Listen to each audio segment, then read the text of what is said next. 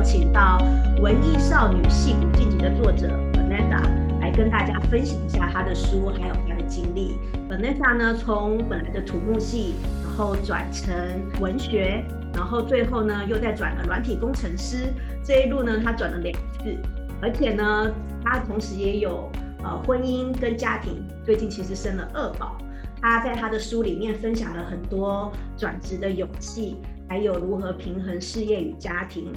那我们今天呢就很荣幸的欢迎 Vanessa 来分享一下她的书。Vanessa，请你介绍一下你自己，还有你的书。嗯，大家好，我是 Vanessa，然后我现在是住在矽谷，我是一位矽谷的软体工程师。然后我最近呃出了一本书，叫做《文艺少女的矽谷晋级》，就是记载我在三十三岁生我的大女儿的时候，我是如何就是靠自学。呃，花了九个月的时间，嗯，自学写 code，然后转行成为一位软体工程师的心路历程。那一路上，你其实转变了两次，从啊、呃、土木系转到文学，然后又从文学转到了软体工程师。嗯、然后我自己在跟网友啊，或者是我自己在面临职涯转变的时候，常常都会感觉到对未知的害怕，会离开自己熟悉的领域。那不晓得你在这两次转变的过程当中，有没有感觉到呃对未知的害怕呢？然后你又是怎么样面对的？每次都会很害怕。生完大女儿，我是把我在本来在 Tesla 我有一个呃写写文件的一个工作，然后我是把它辞掉，然后我在家自学写 code。那那那时候未知未知数很多，因为不知道我自己学学不学得起来，也不知道我要花多久的时间，一个没有 coding 相关背景的人。是否要花多久的时间，或是是否到底可不可以找得到一份全职的工作？所以，嗯，对，所以心中是有很多害怕的。但是如何克服呢？我觉得就是你说要要一一下子就可以说服自己说，哦，我要就是做这么大的转变是很难的。大部分时候都是 baby steps，就是一步一步来，就是先从哎，先从探索说自己对什么有兴趣。然后那时候是先先在 Tesla，因为附近有很多呃机械工程师，我就当就是跟着观摩，然后确定说自己喜欢工程，然后再在自自习上网先学一些 code，然后嗯透过实作来确定说我对这个有兴趣，然后在各方面评估说，哎，如果我把我工作辞掉，这样子我一边就是照顾宝宝，我有比较多时间可以一次学 code，然后评估说，哎，经济状况许可。然后一步一步、一步一步的，你要踏下下一步都会觉得很害怕。但是至少你一次只踏一小步的话，那你就会比较心中比较踏实，然后就慢慢往前，慢慢往前。就是你没有你一步踩下去，没有心中没有踏实的话，是不可能就是一步登天的。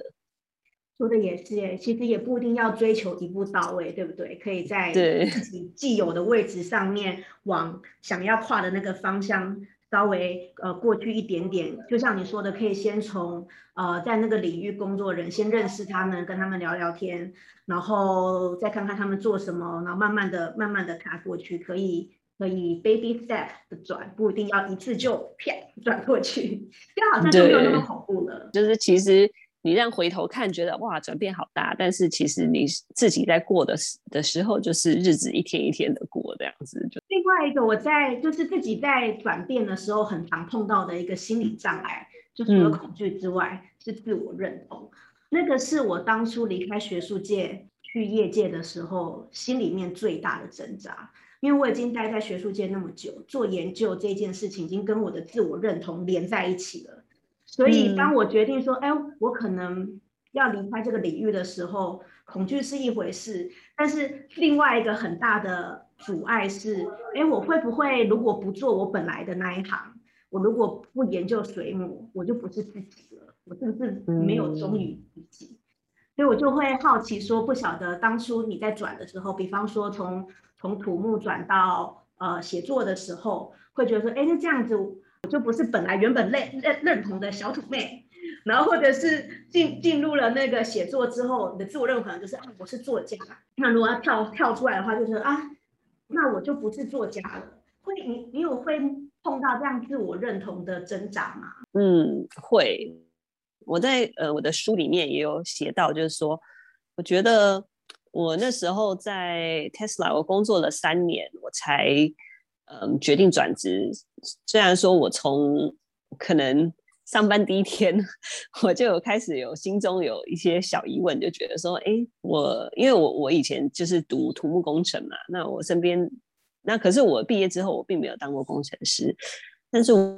我后来在 Tesla 上班，我就觉得，哎，其实就是身边的人都是工程师，那我就是一直在帮他们写文件，那我就会开始嗯，觉得心中有一个小小的声音，就说，哎，那他们的工作我做不来嘛，然后可是我又花很久的时间才。后来才又去做 coding，然后我在书中我就写，其实那时候我觉得我最大的障碍并障碍并不是说，就是我觉得我 coding 学不来啊，或者是什么其他东西，我最大的障碍就是像你说的一个自己身份认同的问题，这样子，就是因为我觉得我经转过一次职了，就是变成去做这个小说创作的这个工作，那我觉得如果我那时候都已经有点像。向世界宣告，就是这就是我想要做的事情。那如果我再改变的话，我是不是就是自打嘴巴这样子？那我怎么可以违背自己曾经的那种年轻的那种梦想？就是我以前真的是，就是就是很 很梦幻的，觉得就是说我这辈子就是就算赚不了钱，在一个阁楼里面写作，我也 也是要就是当一个全职作家。那我怎么可以就是就是等于就是说？背叛我自己那种感觉，所以我觉得这个这个心理的这种算是一种心病吧，就是久了就会变成一种心病，就是要花蛮久的时间跟自己对话，慢慢的、慢慢的走出去吧。对，但是其实你只要自己跨越出去之后，就是 you can do anything，因为除了你自己在意这些事情之外，真的没有什么人会会 care，就是你你的人生要怎么过，就你自己觉得 OK 就 OK。对，真的，真的，其实只有自己在乎。你可以分享，就是有没有什么关键是让你跨出去那一步的？对，就是跟呃，我书里面有写，就是跟我成为妈妈这件事情很有关系。因为我觉得，就是觉得每个人在生完小孩都是一种重生吧，因为你会觉得，你会觉得跟你过往的人生差好多。就是我的书名叫《文艺少女的戏骨晋级》，我真的是觉得，你生生小孩之前，你真的就是一个少女，然后你可能对很多事情有很多矜持啊，或者是会想很多啊，或者是觉得，嗯，还很在意别人怎么看你之类的。可是你生完之后，就是。你就瞬间 就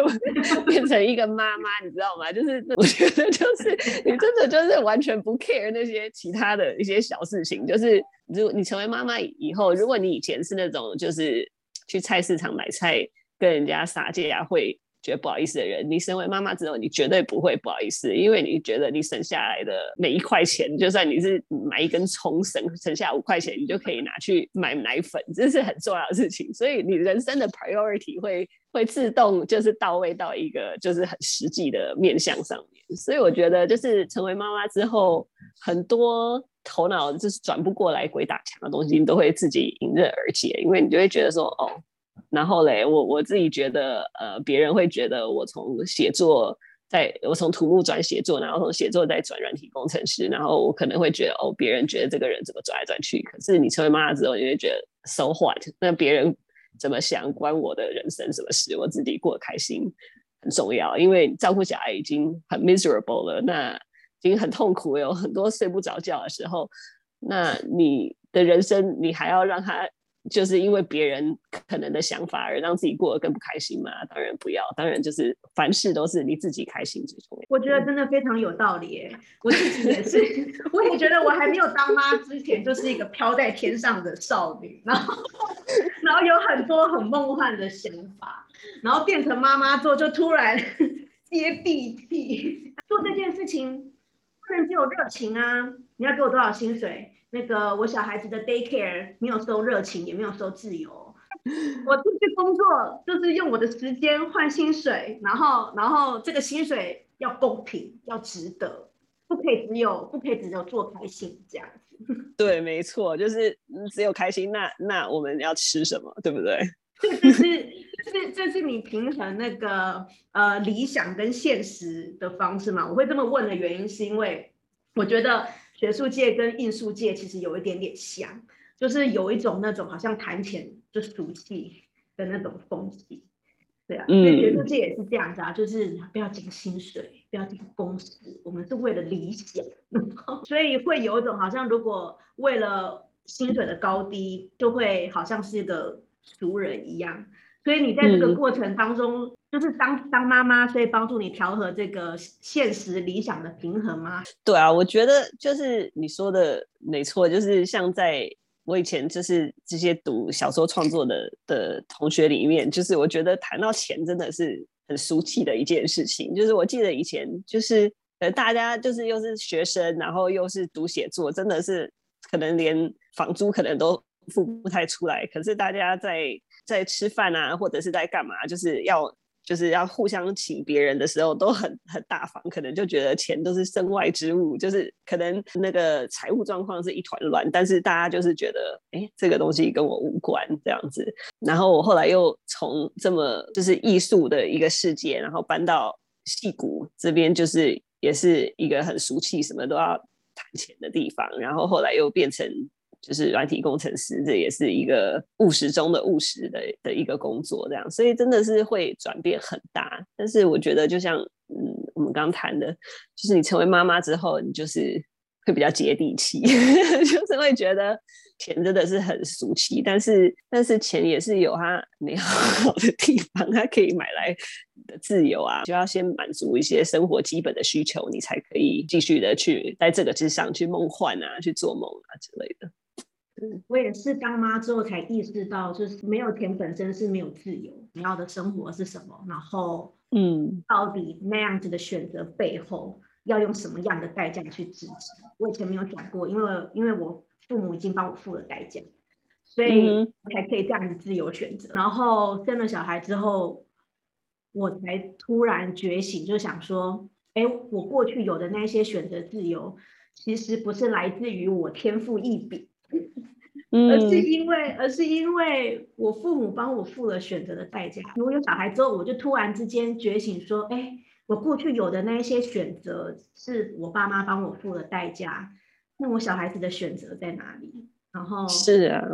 然后我小孩子，如果如果说他受不了，如果说他在体制下教育觉得不开心，他想要。就上体制外的学校，我可不可以让他说好？你上，你就就去上私立，你看你要蒙特梭利还是瑞吉欧都可以。对。还是他他念大学的时候，我可不可以跟他说好？你你你申你申的你申请上的学校就去念。我我觉得那种就是那种母母性真的会让你就是坚强起来。不过我刚刚讲到就是说。除了成为妈妈这件事情之外，我还有想到还有另外一件事情是让我变得比较可以呃兼顾现实的一件事情，就是我在 Tesla 上班的时候，然后因为我在那个汽车工厂的环境，然后看到很多就是蓝领阶级呃的这个汽车工人，然后我那时候就觉得说，哎，其实他们有些人真的是很辛苦，因为他们就是为了。就是在矽谷，这个房价很高，他们就住很远，然后每天光通勤来回就要差不多四个小时。可是他们也是要养养家糊口，而且可能就是一个人的薪水要养一家，可能还有四五个小孩这样。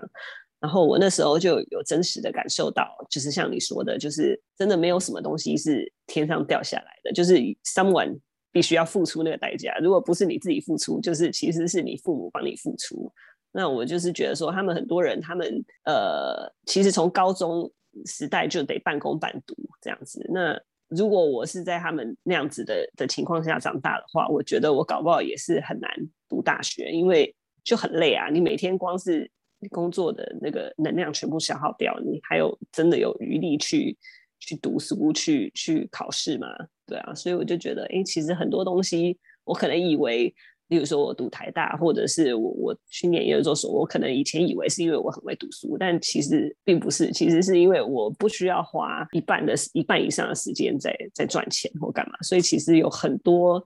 嗯很多先天的优势，就是以前可能没有想过的。你要就是继续维持下去这样子的优势的话，你就是要继续努力这样子。你如果不想要永远一直用你的的时间去换金钱，你就要想办法，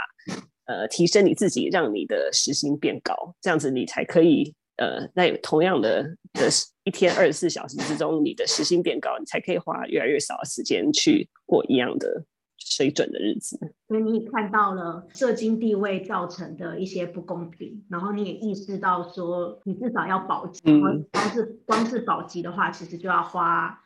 不少的精力，就是要创造更大的自由，是需要付出努力，嗯，才能意识到这一件事情。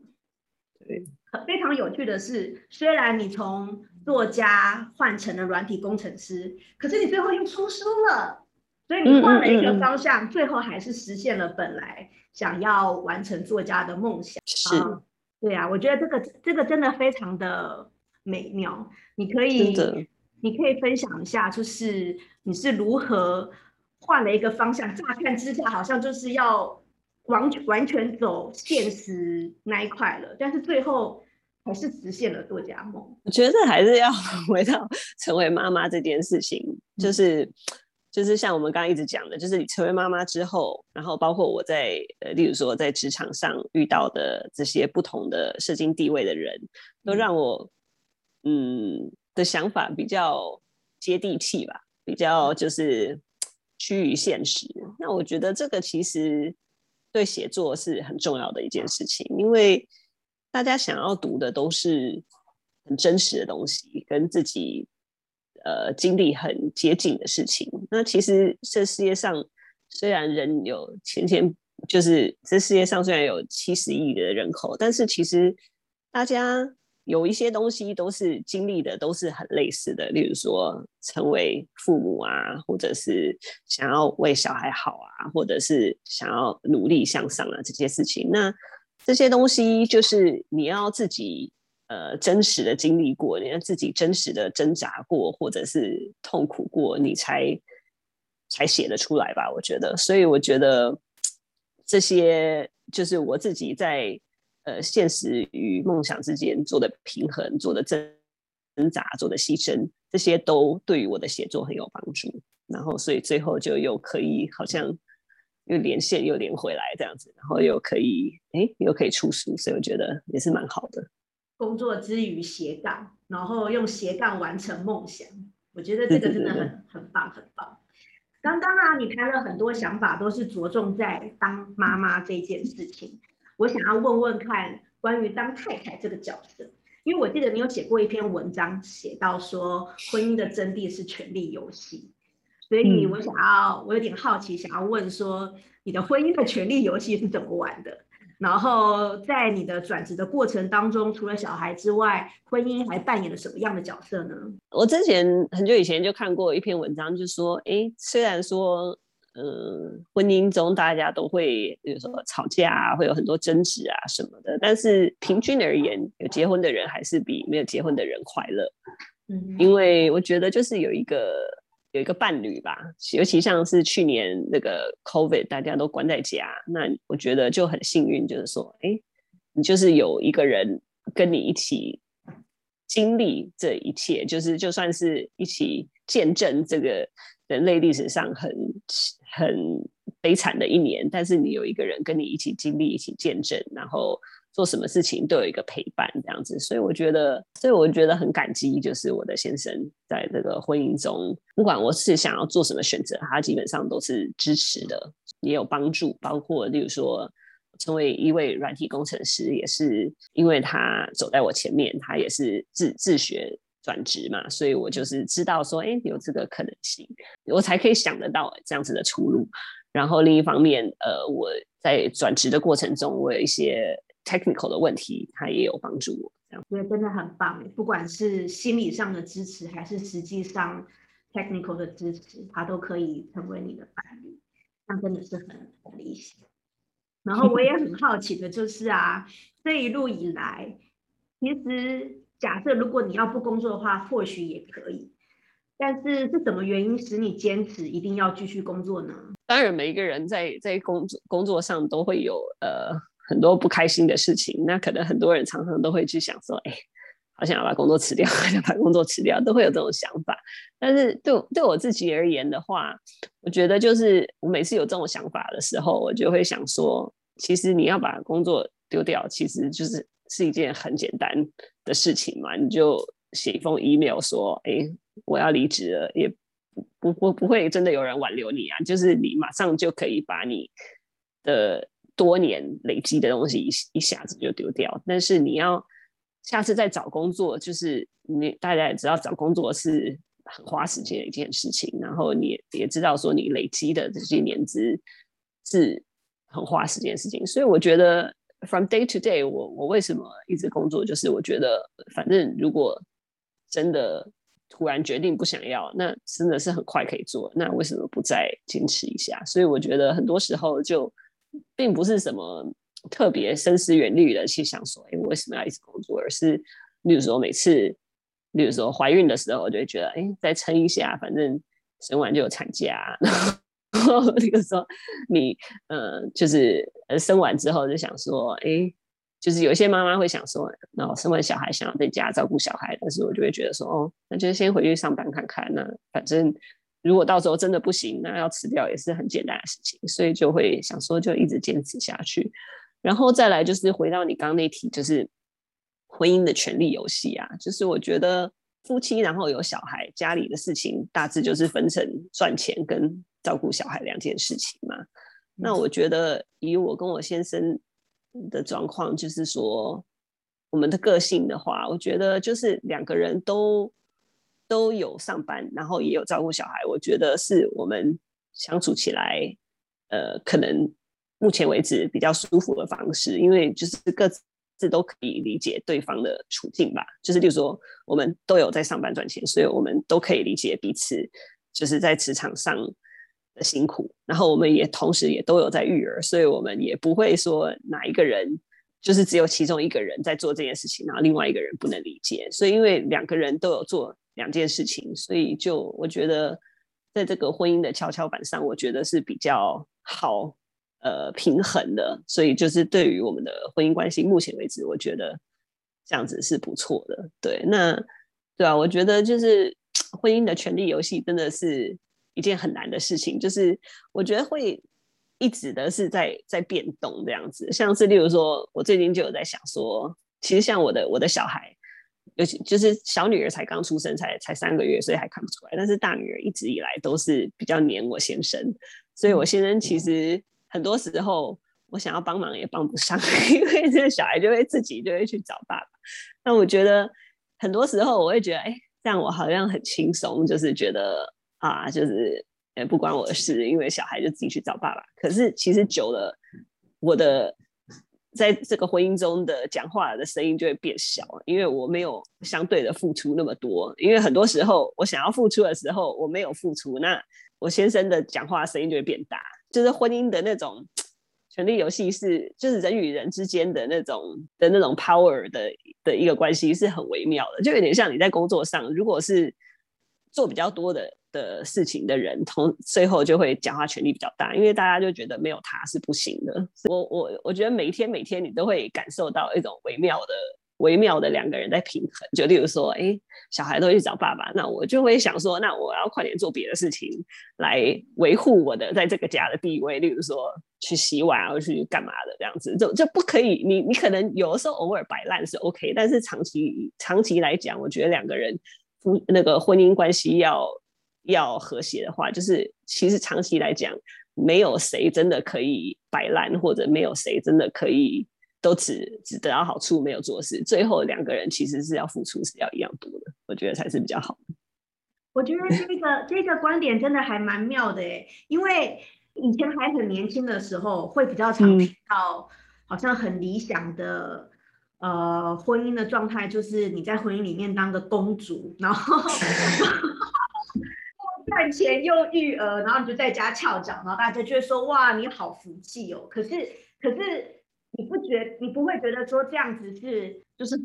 好福气当了公主，你会觉得说这样子其实会让你在婚姻当中的权力变得比较小。我先生没有特别爱做家事，所以这一方面我比较没有感觉，但是我有觉得到其他的是。资源应用的自由，我觉得当我赚的远比他少很多的时候，就是我以前还在念博士的时候，赚的离他少很多的时候，虽然他嘴巴上没有说出来，但是我就会有一种感觉说啊，那他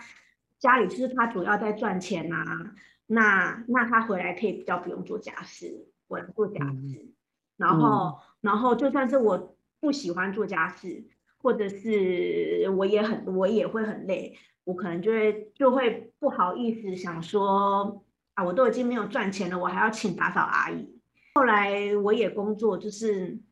我们两个的收入比较相当的时候，我就觉得我运用资源自在感，我就觉得我可以啊，我要请保姆，小孩送 daycare，然后我要请打扫阿姨，请人家做饭，或者是买人家已经做好的玩具之类的，心里比较不会有罪恶感。两个人是比较旗鼓相当的时候，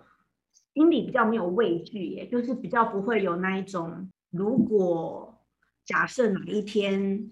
我们真的走不下去了。我们的生活会受到很大很大的打击，他可能心理上会有打，其他的层面上是可以自己变成一个圆。然后我那个时候觉得那种心里面的就恐惧就拿掉了，然后那样的自在的感觉让我觉得跟对方一起去做。对对，我觉得对，就是像你刚刚说的，可能年轻的时候都会想说，哎，就是要找一个真的很爱自己的人啊，然后不但赚钱给我花，而且我还完全什么事情都不用做，这样就是就是理想，就是幸福。但是我觉得，就是结婚久了，就会发现，其实人跟人的相处真的很难永远维持在那种。热恋之中的状态，一开始可能可能可以基于一种 passion，就是一种狂热，他可以就是说，OK，你什么事情都不用做，你整天就在翘脚在家做公主这样子。可是我觉得久了，就是我们还是很相爱，但是久了之后，就算他嘴巴不讲，他心里面还是会觉得说埋怨会慢慢的累积啦。就因为你要想，婚姻是很长的，是可能是五十年。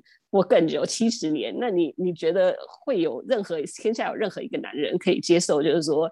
他在外面做牛做马，然后你在家就是公主，什么 事情都不做嘛？你觉得这样子的两个人的关系会健康吗？我觉得是用想的就知道是不可能。那可能有些人会说，哎，那你可以比如说嫁入豪门呐、那你这个先生他钱不是他自己赚的嘛？是。可能他就是家产这样下来，所以你就就不会有这些烦恼。但我觉得还是会有吧，因为就像我们之前讲的，总是这个代价总是有人要付出，不是你先付出，就是他的父母付出，那你就会变成一种婆媳问题啊。因为他婆婆也会看不下，你婆婆也会看不下去啊，就说那你以为你在这边跳脚是谁是谁的付出，就是当初我的付出啊，所以。所以最简单就是你自己想要翘脚的自由，就是你自己得来的，就没有人可以说你说你什么，你就想翘脚你就翘脚。豪门的饭也不是那么好 捧，我觉得很难当。对，做过很多不一样的那个职业，然后现在也出书。你你要你也有不同的人生的角色，不管是妈妈、软体工程师啊、呃作家、妻子啊，这一路以来最让你快乐的事情是什么呢？我觉得就是。可能就是说，人生很多以前觉得没有办法兼顾的事情，现在都慢慢的就是好像点跟点慢慢连起来了吧。就是例如说，以前觉得我必须要在的写作跟例如说当一个工程师之间做一个选择，但是现在好像哎连起来了，我。我可以当工程师，然后我也可以就是写作，也有也有人也有人看我写的东西，这样子觉得蛮快乐的。呃，以前想说，哎，要当一个妈妈，或者是要在外面赚钱，可能要选一个，但是现在也是这两个都有兼顾，就觉得好像可以想要做的事情都可以。不管会不会成功，但是至少我不会这么害怕去尝试，就是觉得心中很平静的感觉吧。往后的人生，我不管要做什么，我觉得我就是有勇气可以去追求，或者是至少去尝试，就是一种无惧、自由跟坦然，不管是什么都觉得不会很，然后很多想要的东西，就算是现在看起来好像无法，到后面他们时机到了，水到渠。对对，我觉得你你我们这这一次。这一次的访谈，我们好像一直讲到自由这两个字，我觉得蛮好的。就是之前的访谈好像都没有提过，但是我觉得确实这也是我蛮追求的东西，就是一种心灵的自由吧，就是随心所欲的自由。对，当然人生中有很多不得已的事情，就是例如说，呃，你要先你要赚钱啊，你要你要养家啊，这些事情，当然我们不可能每一件事情都是这么自由，但是我觉得心灵上。你必须要可以觉得是自由的。那我觉得这是身为一个在稍微比较进步的的社会里面的女现在的女性至少拥有的，就是诶，我们如果想要出去赚钱，也可以赚钱啊。我们如果真的需要什么，我们可以至少不是在一个。很压抑的社会，或者是像古代那样，所以我觉得我们是可以追求自由的，是蛮幸福的一件事情。那你提到了，我常常讲到自由，我我也觉得这个追求自由是我人生的大目标。或许就是因为受到美国文化的影响，是还是因为其实我是这样子的人，所以有办法留在美国。